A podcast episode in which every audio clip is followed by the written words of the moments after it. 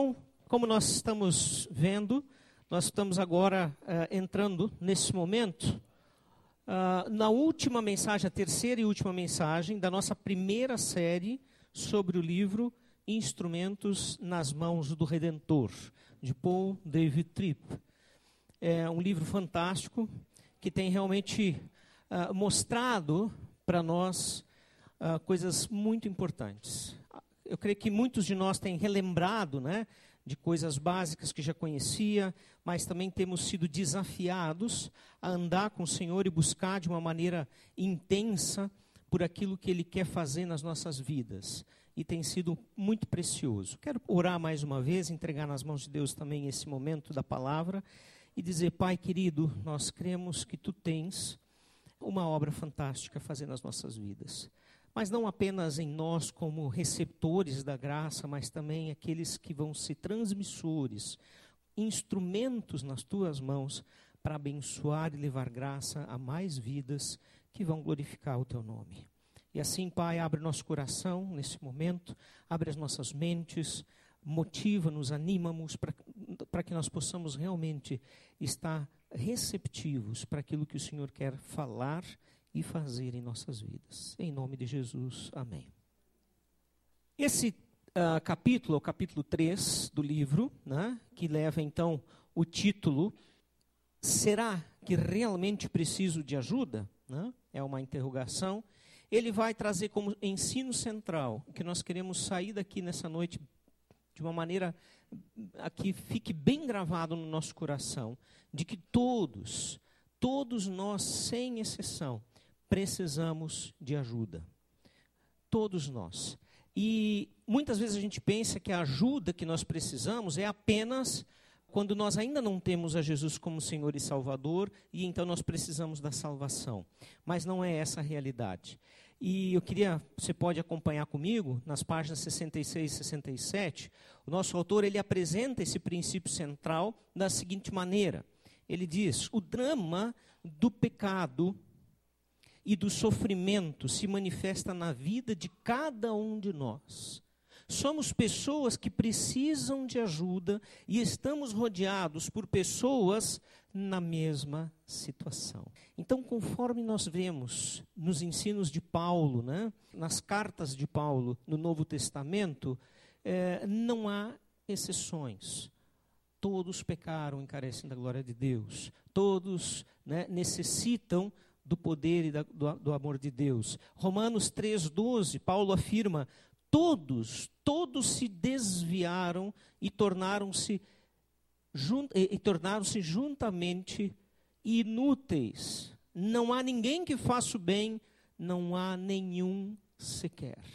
Então todos nós, por natureza, precisamos de Deus, não apenas para a nossa salvação, não apenas para ter a vida eterna, ao lado de Deus, junto com Deus, mas para podermos viver uma vida em santidade, para podermos viver uma vida que glorifica a Deus agora, já, neste, neste mundo, nesta vida. O autor ele também vai apresentar nesse capítulo, né, que é intitulado com uma questão: será que realmente precisamos de ajuda?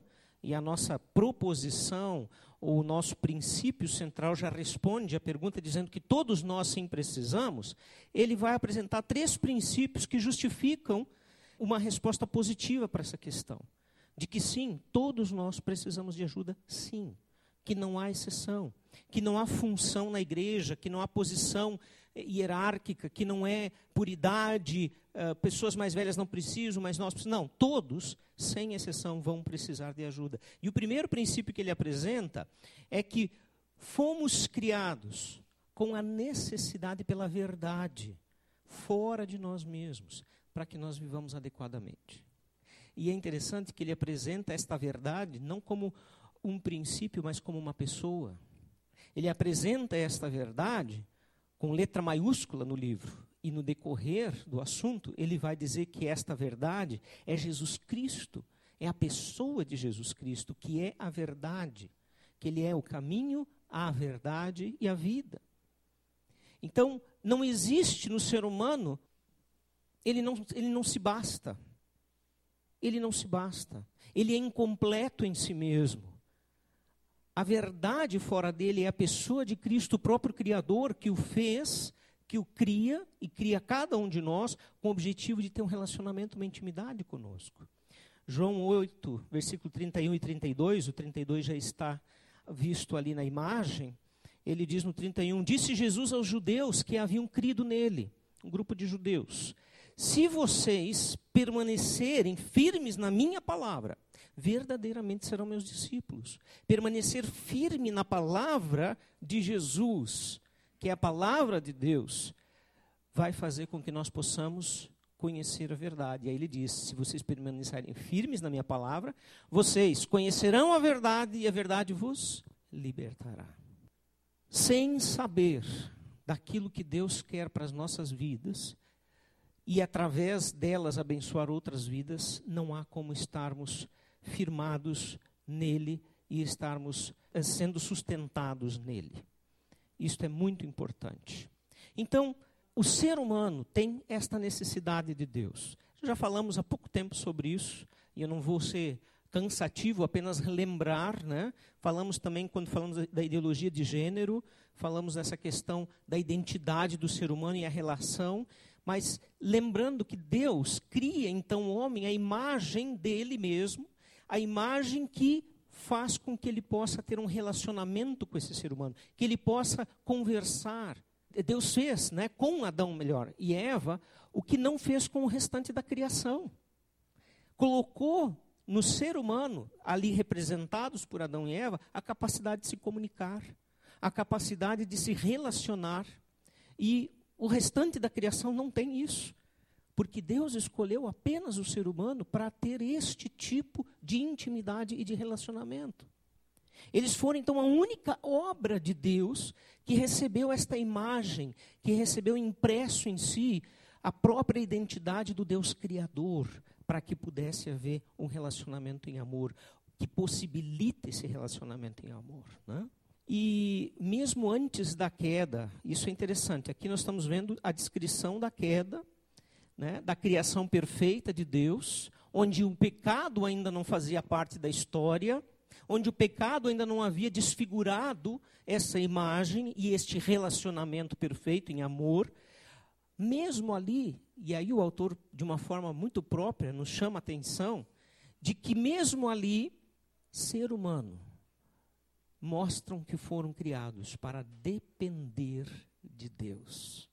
Então, mesmo antes da queda, né, Adão e Eva necessitam e necessitavam do amor e do cuidado de Deus. O Criador conhecia plenamente as necessidades e sabia saciá-las plenamente na sua criatura, nos seus filhos.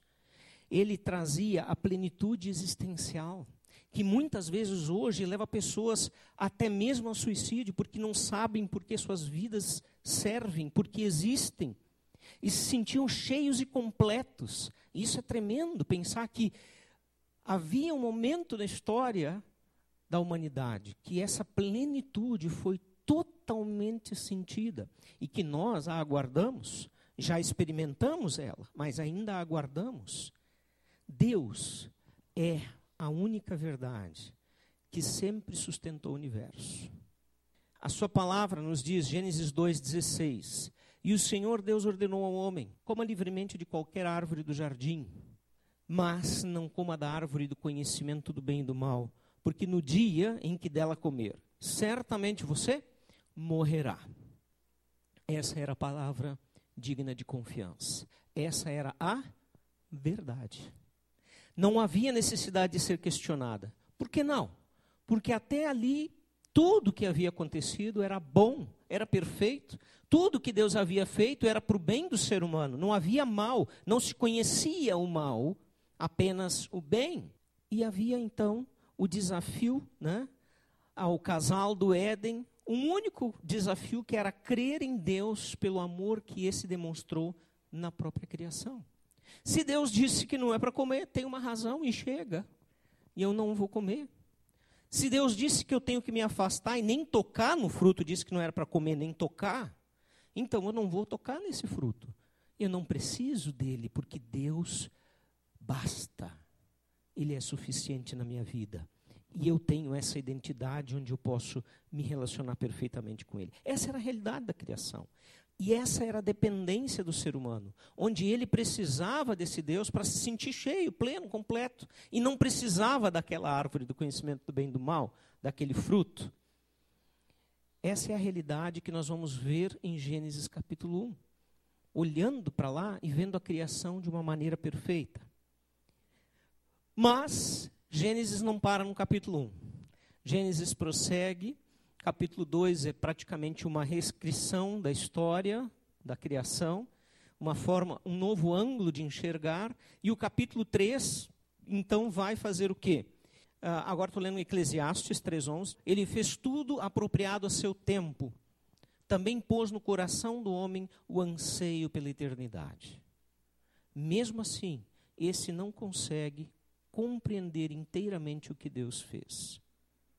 Olha, a eternidade está dentro de nós, está no nosso coração. O anseio pelo que é eterno, pelo que não termina, está dentro. E é por isso, bem por isso, que a morte nos choca em qualquer momento da vida, seja na tenridade ou na mais avançada velhice, porque ela vai mostrar que somos finitos aqui e que nós não conseguimos compreender a eternidade a não ser crer nela por amor e confiança daquele que a prometeu para nós, pela dignidade de Deus, pela sua lealdade, pela sua fidelidade. É interessante que nós já ouvimos muitas vezes essa frase, acho que você já deve ter ouvido, que existe no homem um vazio do tamanho de Deus. Essa frase é atribuída a esse homem de barba estranha, que é um, um, um, um russo que viveu de 1821, lá, nascido em Moscou, até 1881, Dostoiévski. E ele foi um escritor, ele foi um, um, filósofo, ele foi psicólogo, trabalhou na área da psicologia e ele teve uma experiência de conversão quando estava preso na Sibéria por ter sido considerado alguém que estava atentando contra o governo naquela época, que, o que não foi verdade, depois foi comprovado que não, não aconteceu e por isso não teve co consequências maiores. Mas lá nessa prisão na Sibéria, ele tem essa experiência justamente num período de Páscoa, onde ele então começa a perceber e chega a essa frase que nós tantas vezes usamos, né? É, que existe no homem um vazio do tamanho de Deus. Ou seja, não existe outra coisa que se encaixe nesse vazio, não há outra situação, pessoa, é, realidade essa é a busca de todo ser humano por ter sido criado né, para se relacionar com o seu próprio Criador. E quando isso não acontece, esse vazio permanece lá e nada pode uh, substituir Deus. E tanto Salomão, no nosso texto de Eclesiastes, né, capítulo 3, versículo 11 que a gente leu, como o Dostoiévski, né, chegaram à mesma conclusão, a mesma depois de analisar, de olhar para a vida, e Salomão, depois de viver uma vida que poderia ter sido maravilhosa e terminar de uma forma maravilhosa, eles chegam à mesma conclusão. O homem sempre precisou de Deus, sempre. E essa conclusão de ver que o ser humano não vai ter uma razão existencial se não tiver um relacionamento íntimo com seu Criador, com o Deus que o criou. Né? Então, nós precisamos disso mesmo que não tenhamos pecado. Então veja, fazer devocional, ter um tempo de devocional, leitura da palavra, comunhão com o corpo de Cristo, essa não é uma regra para agradar e aplacar a ira de um Deus que fica aguçado se não for servido como a gente deveria. Não, é uma necessidade nossa. Então, quando nós não temos um tempo devocional, quando nós não buscamos a Deus em oração, durante o nosso dia, seja como for o estilo de oração, vocês sabem, nós já falamos sobre isso, não tem que ter aquele estilo de Uh, ajoelhar e, e, orar, enfim, tantos minutos, mas pode ser assim também, cada um tem o seu jeito. Né? Quando nós não buscamos a palavra, quando nós não buscamos a comunhão, a nossa vida se esfria e fica vazia. E falta dentro de nós aquele que pode preencher este vazio. porque ele não está acessível? Não, porque nós não o buscamos, porque nós não recorremos a ele. Então, o primeiro princípio que nós vimos foi de que Deus, todos nós necessitamos de Deus. Né? Até vamos olhar aqui, você pode ver de novo. Deixa eu voltar aqui. O primeiro princípio, qual foi? Fomos criados com a necessidade pela verdade fora de nós mesmos. E essa verdade que é Deus, que é Jesus, ter este relacionamento íntimo. E o segundo princípio, muitas vozes competem com a palavra de Deus pela atenção dos nossos corações. Muitas vozes. Em todos os momentos da nossa vida. Sabemos sim que a adolescência é um dos momentos críticos onde estas vozes trazem muita confusão, onde muitas vezes se pensa que é Deus falando e não é, é o coração enganoso, é Satanás, enfim, é a própria vaidade e é um momento de lutas. Né? É um momento de lutas. E agora tem uns, uns olhos aqui me olhando diretamente para prestar atenção sobre isso. É verdade. É um momento de luta, mas é um momento onde vocês estão acompanhados pelo próprio Criador para que a voz dele não seja distorcida. Mas para isso existem alguns princípios, algumas coisas que nós precisamos observar. Né? E aí nós vamos sim entrar em Gênesis 3, como eu falei antes, antecipadamente, a voz de Deus ela já era conhecida de Adão e Eva. Não havia dúvida. A única ordem restritiva que eles haviam recebido é, era bem clara. Não havia dúvidas também sobre essa ordem. Eles tinham entendido. Não foi uma questão de mal entendimento. Né? Gênesis 2, 16 e 17 diz: E o Senhor Deus ordenou ao homem: coma livremente de qualquer árvore do jardim mas não coma da árvore do conhecimento do bem e do mal, porque no dia em que dela comer, certamente você morrerá. Não havia dúvidas do que fazer e do que não fazer. A voz de Deus tinha sido muito, muito clara. Muito clara e muito segura. Não havia necessidade né, de, de pensar, não, será que eh, nós entendemos bem? Mas surgiu uma segunda voz no jardim uma voz que não era a voz de Deus. Pelo contrário, ela colocava a voz de Deus em questão, em dúvida.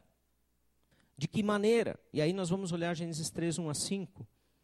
Se você pode abrir a Bíblia e ler comigo, nós vamos ler os cinco versículos. Que diz assim: Ora, a serpente era o mais astuto de todos os animais selvagens que o Senhor Deus tinha feito. E ela perguntou à mulher: foi isso mesmo que Deus disse: não coma de nenhum fruto das árvores do jardim? Respondeu a mulher à serpente: Não, podemos comer do fruto das árvores do jardim. Mas Deus disse: Não comam do fruto da árvore que está no meio do jardim, nem toquem nele, do contrário, vocês morrerão. Pausa. Vocês perceberam? A Eva tinha alguma dúvida sobre a ordem restritiva? Não. Não havia nenhuma dúvida. Havia clareza. E até aquele momento, tudo bem. Não é para comer, nós não vamos comer. Não vamos tocar.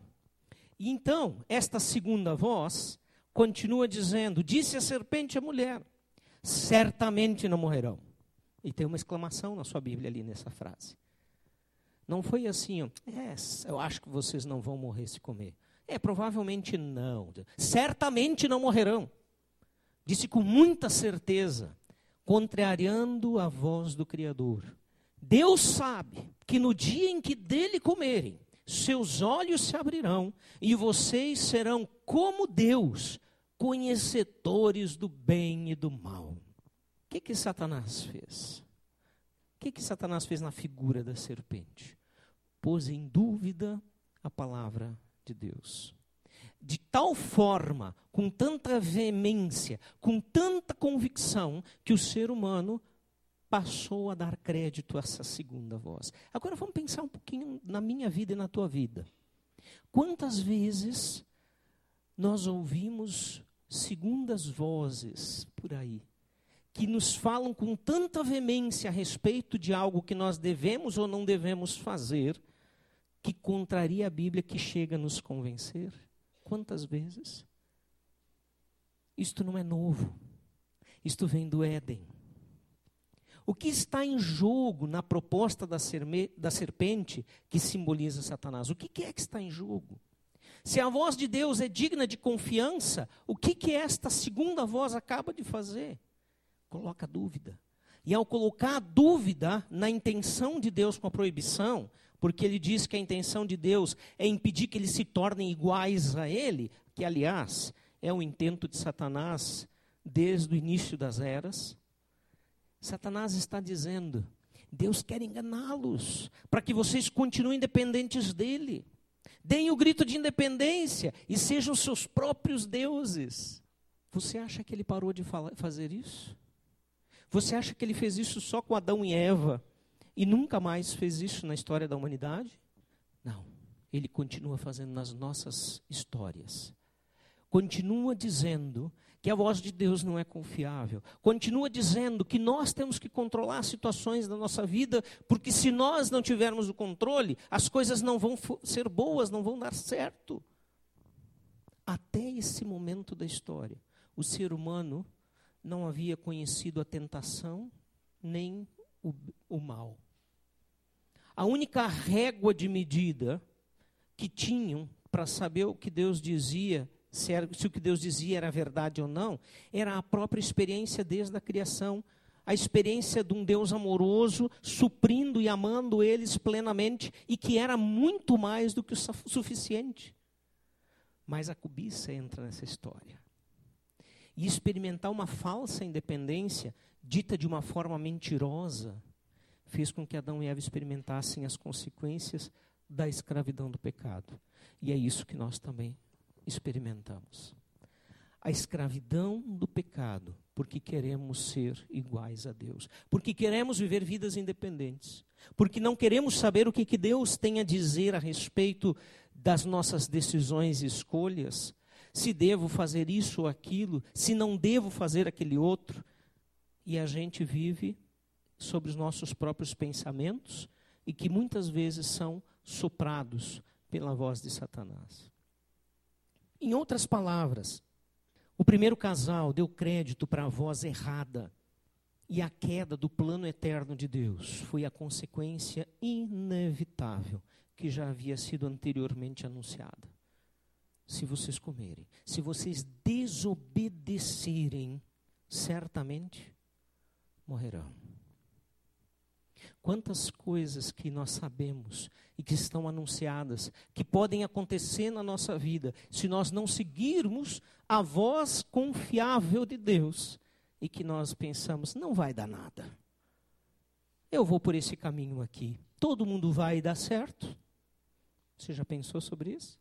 Já ouviu alguém falar disso? As vozes confundem a nossa cabeça. Cuidado, meninas. Cuidado, meninos. Cuidado, homens, mulheres. A voz de Deus continua sendo clara e inconfundível, desde que você busque na fonte certa. Desde que você esteja atento para saber a origem desta voz. E a fonte certa é na verdade, que é Jesus, e na Bíblia, que é a sua palavra. Essa é a fonte certa. Muitas pessoas buscam por Deus em fontes erradas e estão se afastando cada vez mais de Deus. Mas a fonte certa é a palavra de Deus, a palavra de Jesus Cristo. Outras vozes querem lhe dizer que o vazio do tamanho de Deus pode ser preenchido com outras coisas. Se você tiver muito dinheiro, por exemplo, o vazio vai embora. Outras vozes vão dizer que você tem que ter sucesso, seja na sua carreira, é, nos seus planos, nos seus estudos. Outras vozes vão dizer que você precisa ocupar um status na sociedade ou no grupo ao qual você pertence e que você precisa fazer o melhor para estar neste status o mais rápido possível, numa posição reconhecida. Outras vozes ainda vão dizer que se você tiver o melhor carro e sempre ter um carro do ano, isso vai ser o máximo e vai tirar o vazio de você. Outras vozes vão falar em propriedades, em diplomas e quando falam em diplomas, um só não chega, precisa ser vários. Amores, filhos. Filhos podem estar tentando preencher o seu lugar. Aliás, você pode estar tentando preencher o lugar de Deus com seus filhos. enfim, controle da sua própria vida e tudo mais. A voz que você escutar, ou a voz, aquela voz a que você escutar, trará as equivalentes consequências ou bênçãos. Então, depende de nós decidirmos escutar a voz verdadeira. Eu usei essa figurinha aí do diabinho e do anjinho, que não é bem assim que acontece, né?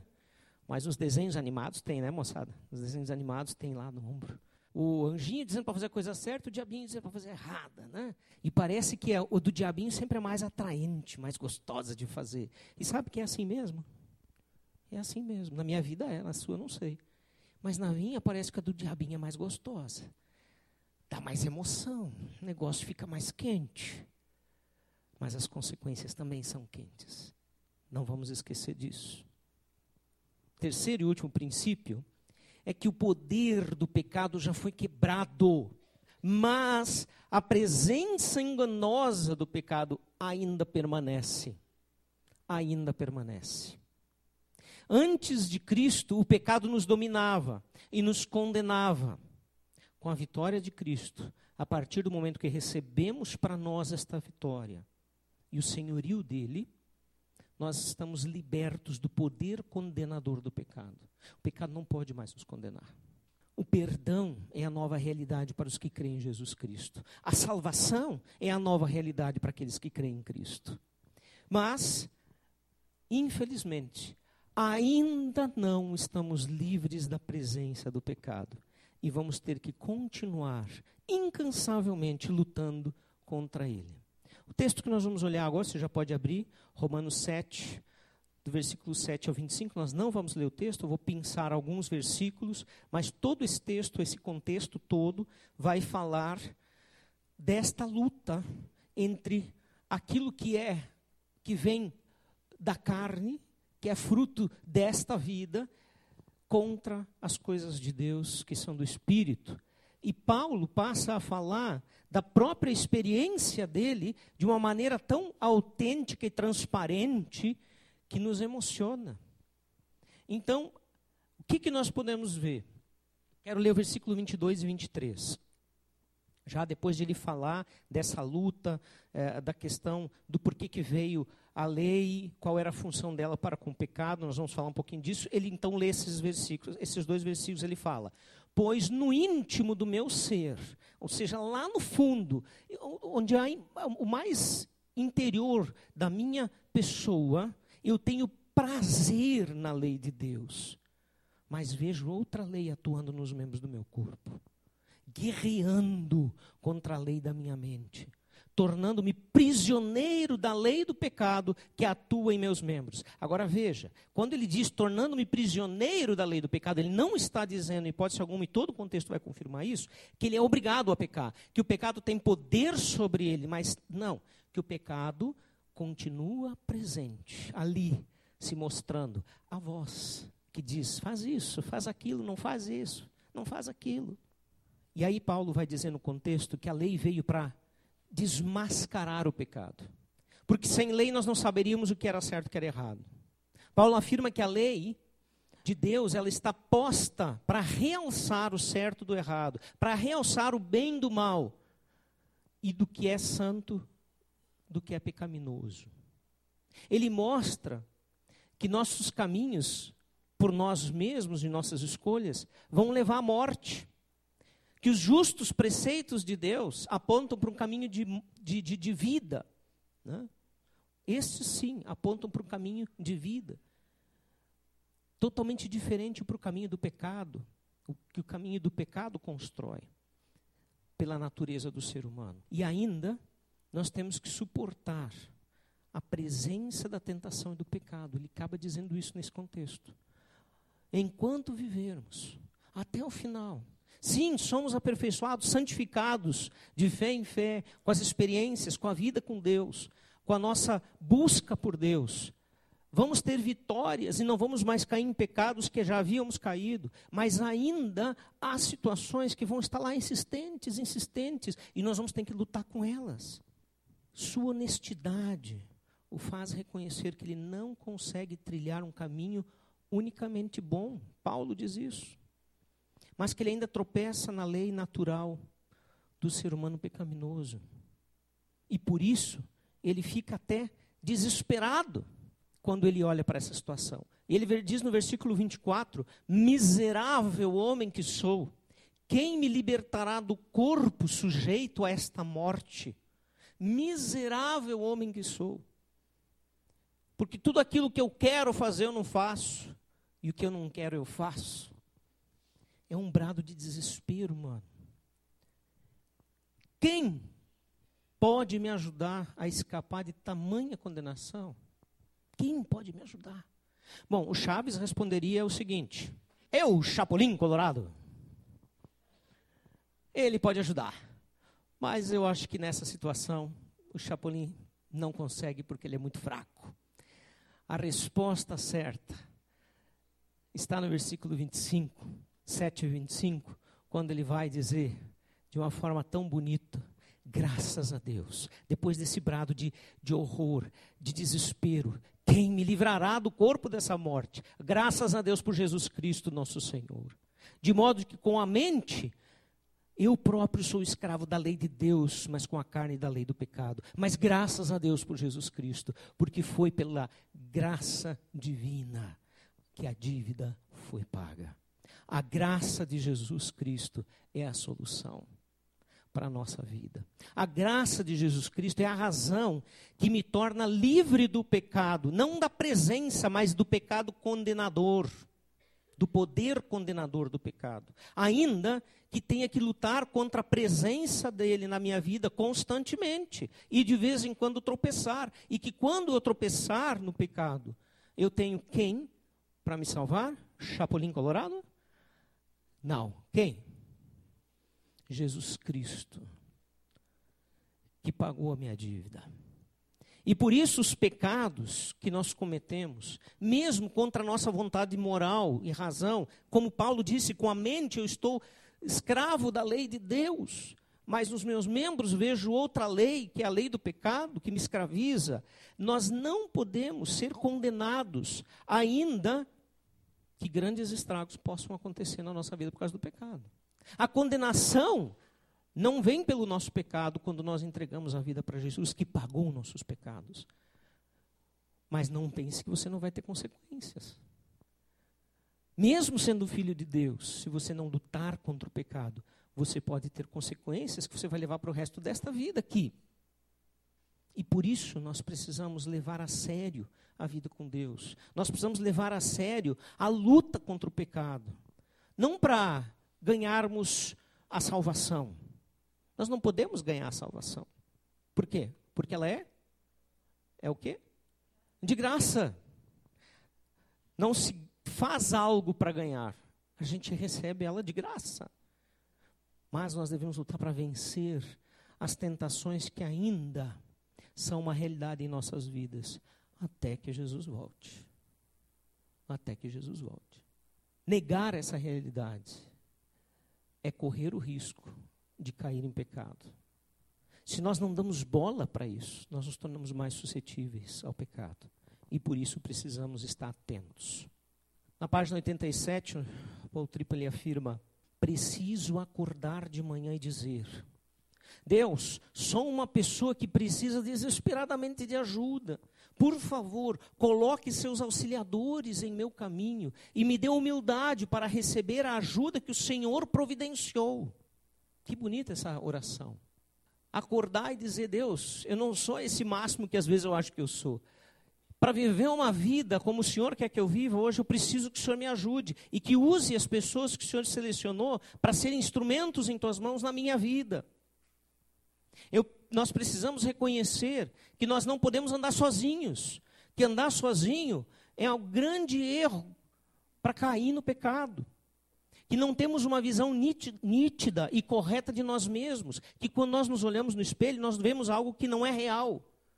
A gente sempre se vê mais magro, não é? Eu me vejo mais magro.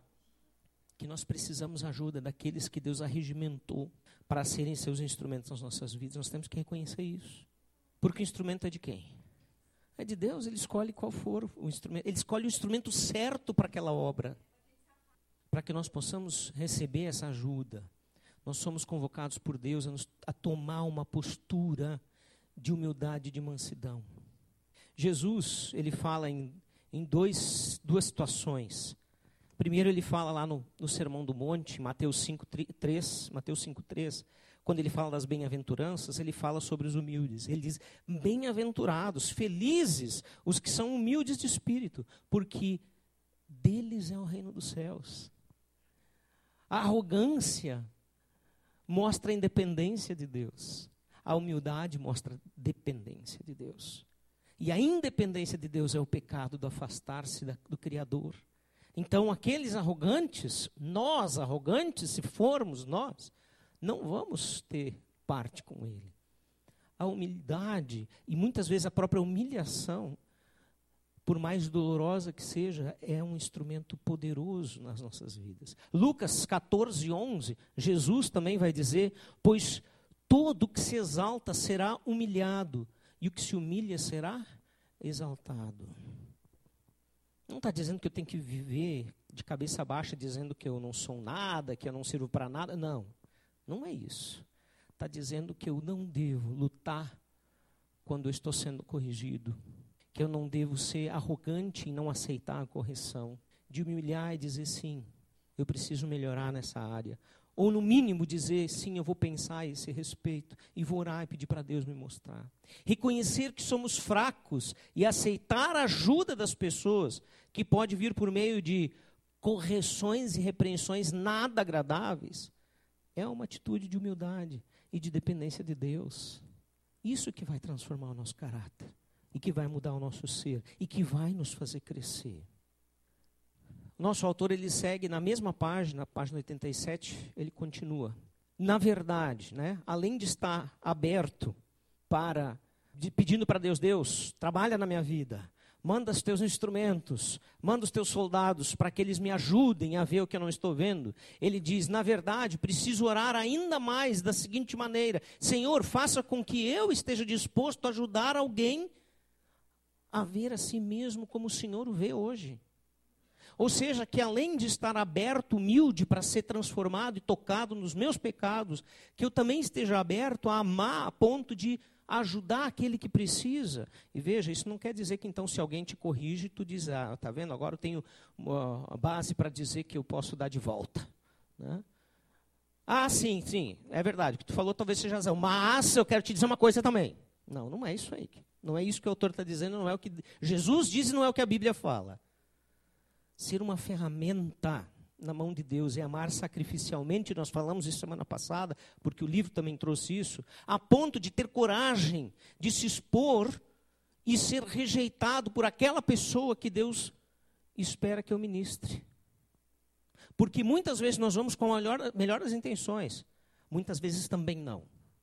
Muitas vezes nós vamos para tirar né, o atraso, para dar um, um castigar, para vingar ou para fazer alguma coisa que eu não, porque eu não gosto da pessoa. Aí eu, eu digo que vou ministrar e digo um monte de asneira, né? E digo que é porque Deus mandou. Não. Mas muitas vezes nós vamos com um coração sincero querendo ajudar, vendo que a gente percebe que o outro não enxerga e pode ser rejeitado.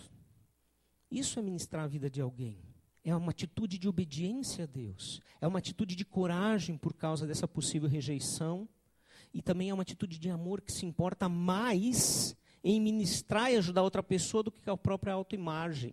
Porque se ela me rejeitar, como é que vai ficar a minha imagem? Essa é a questão da rejeição. É um desafio. Isso já é um desafio para dentro da família, entre pais e filhos, marido e mulher, muito mais para fora. Porque qual é o nosso pensamento? O nosso pensamento normalmente é: bom, não é, não tem nada a ver comigo. Não vou me meter nessa história para não levar, para não sobrar. Da perspectiva bíblica da criação, da queda e da redenção, sem exceção, todos nós precisamos de ajuda. Sempre. Sempre. Mesmo que você esteja num momento muito bom.